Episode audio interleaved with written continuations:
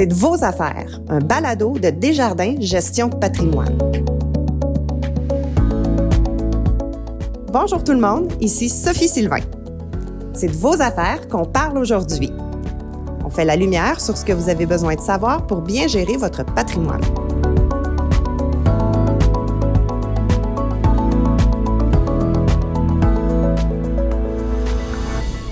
Ma belle-mère fait partie d'un club de marche. Ça lui donne l'occasion de jaser de toutes sortes d'affaires. Elle me racontait qu'il y en avait une des marcheuses qui prenait soin de son mari devenu inapte, puis elle se posait plein de questions parce qu'elle avait entendu parler qu'il y a eu des changements dans la loi, entre autres pour le mandat de protection. Elle savait pas trop si ça s'appliquait à elle et son conjoint ou pas, ou pire, si ça allait rendre sa tâche de mandataire plus compliquée. Parce que bien comprendre les changements à la loi sur le curateur public, surtout ceux concernant le mandat de protection, c'est de vos affaires. On en parle aujourd'hui avec notre invitée Natacha Hébert, notaire et gestionnaire fiduciaire chez Desjardins Gestion de patrimoine. Et c'est parti.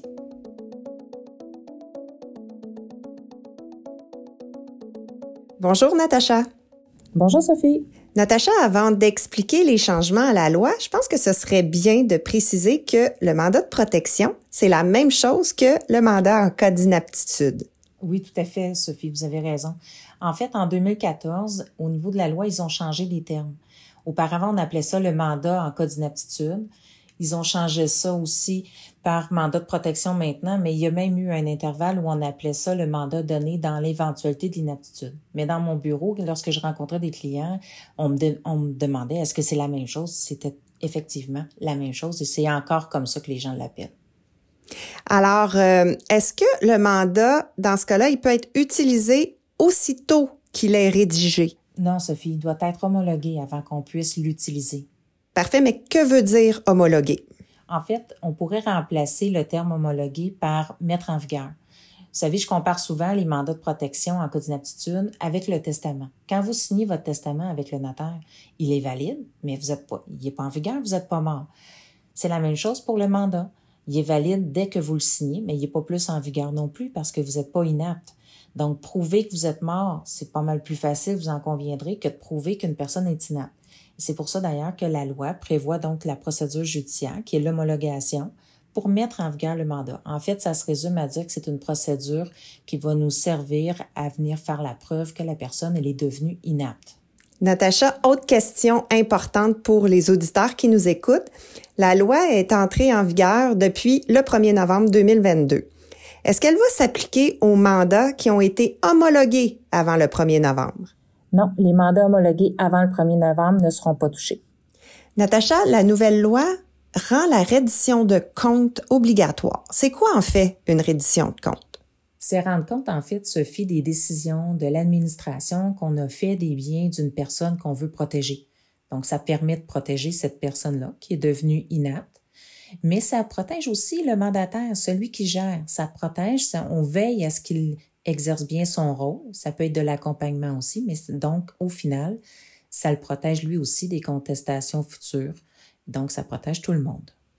En fait, aussi, souvent, ce que vous nous mentionnez, c'est ça raconte l'histoire euh, de la de l'administration des biens là, par le mandataire.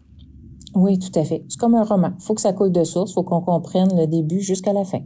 Et le mandataire, lui, il va rendre des comptes à qui, puis quand? Ah, ça, il y a beaucoup de confusion là-dessus. Il y a beaucoup de personnes qui croient qu'ils vont nécessairement être obligés de rendre des comptes au curateur public. Mais en fait, c'est à celui qui rédige son mandat de choisir à qui le mandataire va rendre des comptes. Donc, c'est lors de la rédaction du mandat de protection que vous allez pouvoir déterminer à qui votre mandataire va rendre des comptes et à quelle fréquence. Par contre, juste un petit bémol avec la nouvelle loi, on ne pourra pas prévoir que la fréquence va être plus que trois ans. Donc, c'est vraiment le maximum qu'on pourra aller. Autre précision qui va être nécessaire, c'est de savoir est-ce que tous les mandataires seront obligés de rendre des comptes de cette façon-là. En fait, il y a une distinction à faire, à savoir quand le mandat a été rédigé. Là, je vous parle pas de homologué, donc euh, pas un mandat mis en vigueur. Je vous parle vraiment de déterminer si le mandat a été rédigé avant l'entrée en, vigueur de la nouvelle loi, c'est-à-dire le 1er novembre 2022. Donc, s'il a été rédigé avant ça, à ce moment-là, les mandataires devront rendre compte uniquement si c'était prévu dans le mandat. Pour les mandats qui ont été rédigés après la nouvelle loi, encore une fois, je ne vous parle pas de l'homologuer. Donc, seulement s'il a été rédigé après, à ce moment-là, même si vous indiquiez dans votre mandat que vous ne voulez pas que le mandataire rende compte de ses décisions, de son administration, il n'y aurait pas le choix. Ça devient obligatoire vraiment pour tous les mandataires qui vont agir en vertu d'un mandat qui a été rédigé après l'entrée en vigueur de la nouvelle loi. Excellent, très clair. Euh, Natacha, maintenant, est-ce qu'on peut euh, penser qu'un mandataire, en général, c'est un proche aidant? Absolument. Effectivement, c'est pas mal toujours le cas. Mais là, on entend tellement souvent que les proches aidants sont déjà à bout de souffle. Est-ce qu'on vient pas alourdir encore plus leur fardeau, rendre euh, tout ça plus compliqué pour eux? Oui et non. C'est sûr que rendre des comptes, les décisions de la gestion qu'on a fait, l'administration des biens, c'est plus compliqué que de poser des gestes sans avoir à répondre de quoi que ce soit et à qui que ce soit.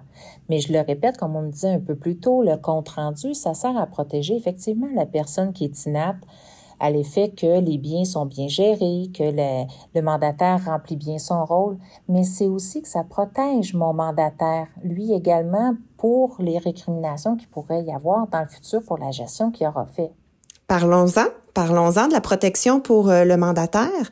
Est-ce que je dois comprendre que même un mandataire qui serait dispensé de rendre des comptes du vivant de la personne inapte, il va être quand même obligé de rendre compte lorsque sa charge va prendre fin au moment du décès de la personne inapte.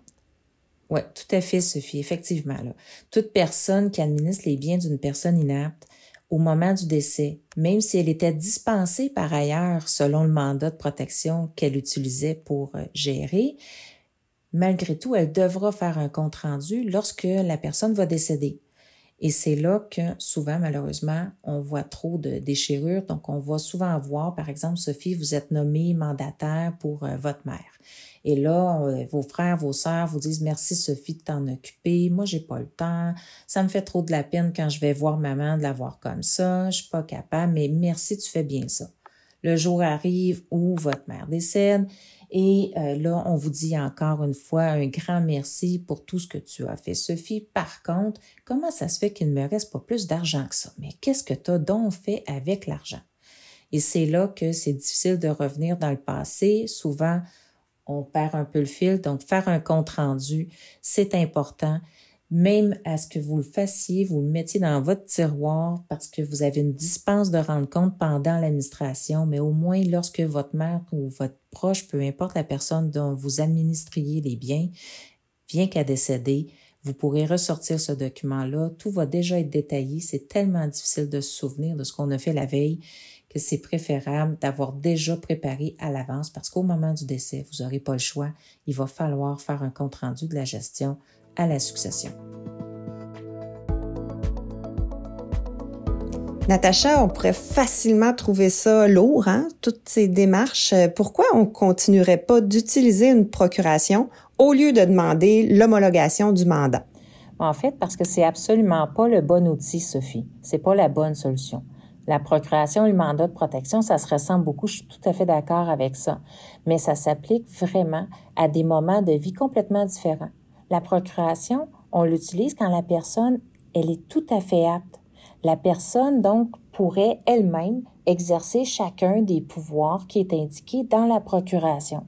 Le mandat, quant à lui, on l'applique quand la personne, elle est devenue inapte. Partiellement ou totalement, mais la personne, elle est inapte. Ça peut sembler un détail, Natacha, mais peut-être nous préciser ce qu'on veut dire par inaptitude. Effectivement, c'est pas une question de capacité motrice.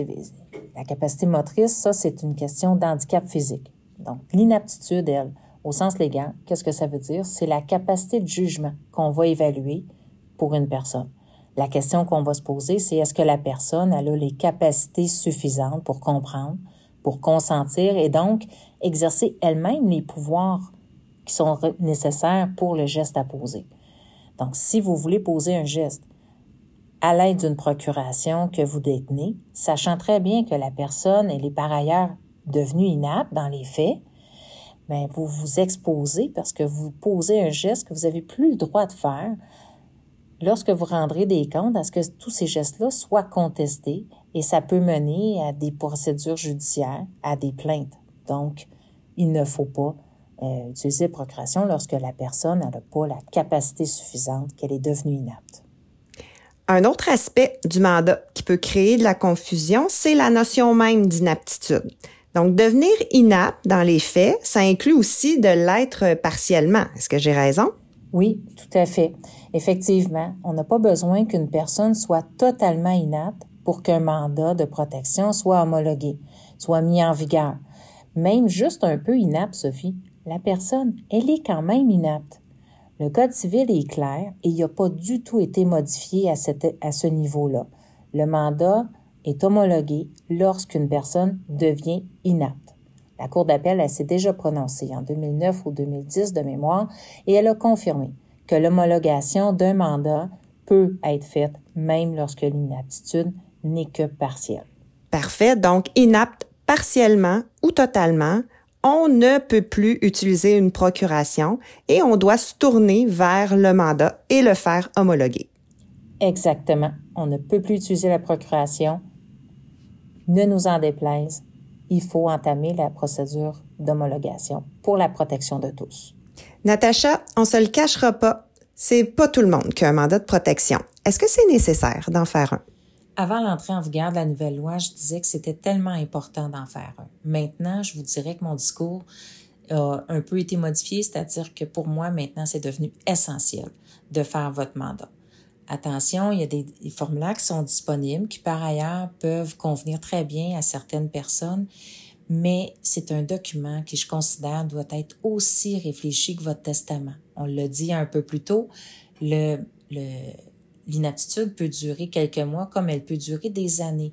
Donc, si on a à l'utiliser, on souhaite que non, il faut qu'il soit bien adapté à vos besoins, à vos préférences, vos volontés et aussi à ceux de vos proches. C'est vraiment pour que ce soit vous qui gardiez le contrôle, que ce soit vous qui continuiez de décider à l'avance, bien sûr, advenant que cette situation-là d'inaptitude surviendrait. Maintenant, euh, si on a déjà un mandat de rédiger, est-ce que ce serait mieux de le faire réviser étant donné la nouvelle loi? C'est toujours un bon moment, Sophie, de réviser les documents. Quand il arrive un événement à vous, à vos proches, on regarde les documents au cas où les volontés auraient changé, mais la nouvelle loi, c'est effectivement un bon moment pour réviser vos documents si vous en aviez déjà un. Attention par contre, si vous voulez le, le réviser, vous allez peut-être vouloir le refaire. Par contre, je vous ai dit un peu plus tôt que les mandats qui ont été rédigés avant l'entrée en vigueur de la nouvelle loi, donc avant le 1er novembre, on pouvait mettre une clause dans laquelle on venait dispenser le mandataire de rendre compte de son administration. Donc, si pour vous, c'est important de conserver ça, à ce moment-là, en discutant avec votre notaire, peut-être qu'on ne va pas refaire le document, peut-être qu'on fera simplement un amendement, donc une petite modification. Mais ce qui est important, c'est que vous preniez le temps de réviser, d'y réfléchir et de vous, de vous assurer pardon, qu'il correspond vraiment à tout ce que vous voulez, vos volontés, vos préférences et vos besoins et ceux des proches.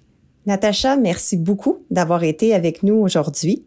Merci surtout d'avoir éclairé nos auditeurs sur les changements à la loi sur le curateur public et le mandat de protection. Ça me fait un grand plaisir. Merci à vous, Sophie, pour l'invitation. Ce que je retiens de notre conversation avec Natacha, c'est trois choses. La première, quand une personne devient inapte partiellement ou totalement, on ne peut plus se servir d'une procuration. C'est le mandat de protection qui va devoir être utilisé et il vous faudra le faire homologuer. Deuxièmement, le changement à la loi sur la reddition de comptes obligatoire sert à vous protéger si vous devenez inapte, vous et la personne qui est votre mandataire, afin de s'assurer qu'elle exerce bien son rôle.